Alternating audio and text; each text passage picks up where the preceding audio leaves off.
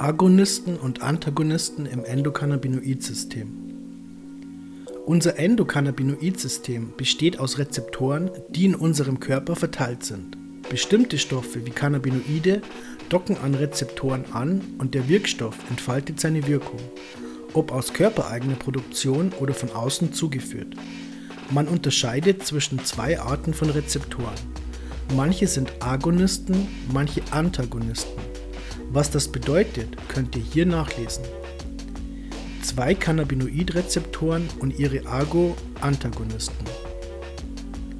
Erkenntnissen aus der Forschung zufolge haben wir zwei Cannabinoidrezeptoren, nämlich CB1 und CB2, in unserem körpereigenen Endokannabinoidsystem. CB1-Rezeptoren finden sich hauptsächlich in unserem neuronalen System, also in den Nervenzellen, und sind mitunter häufig im Hirn vertreten. Der CB2-Rezeptor hingegen kommt häufig in Zellen unseres Immunsystems, wie auch in Osteoblasten und Osteoklasten vor, also Zellen, die am Auf- und Abbau unserer Knochen beteiligt sind. Man vermutet ferner, dass es noch weitere Rezeptoren für Cannabinoide in unserem Körper gibt. Dazu ein wenig Hintergrundwissen. Die beiden bisher entdeckten Rezeptoren CB1 und CB2 sind sogenannte G-Protein gekoppelte Rezeptoren.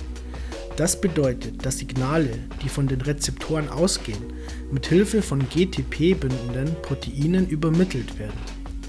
Diesen Vorgang nennt man auch Reizweiterleitung. Agonist oder auch der Handelnde.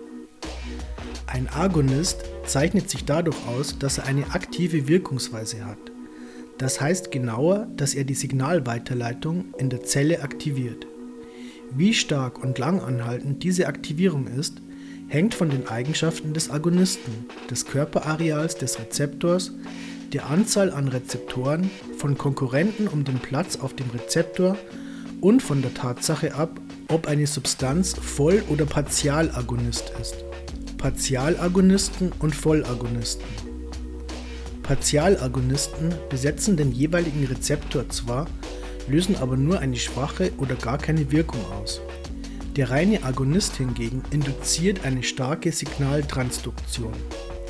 Man sollte außerdem wissen, dass jeder Botenstoff sowohl Voll- als auch Partialagonist ist.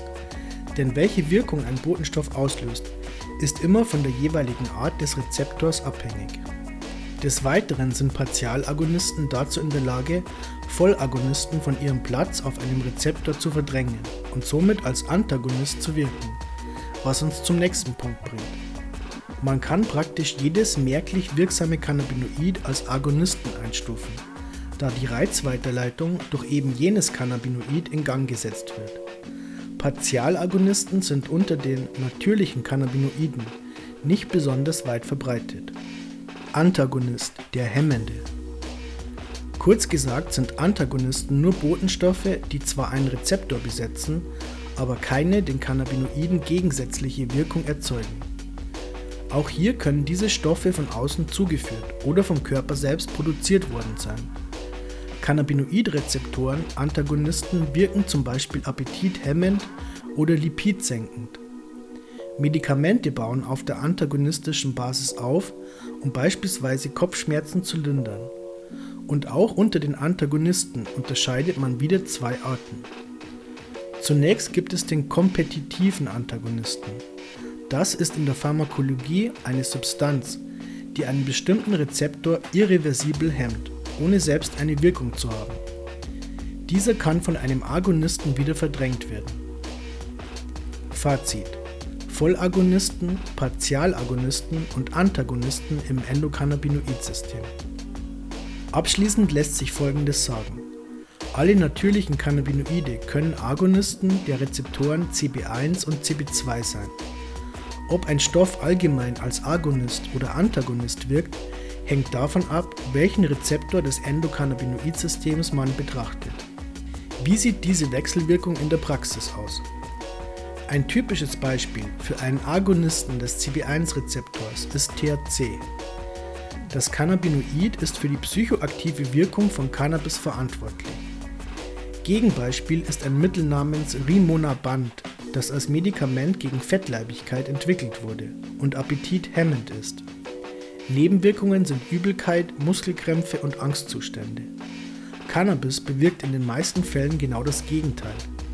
Die Wirkung von Rimonabant lässt sich damit begründen, dass der Wirkstoff CB1-Rezeptoren blockiert und deshalb weniger Dopamin ausgeschüttet wird, was wiederum unseren Hunger bzw. Appetit reguliert.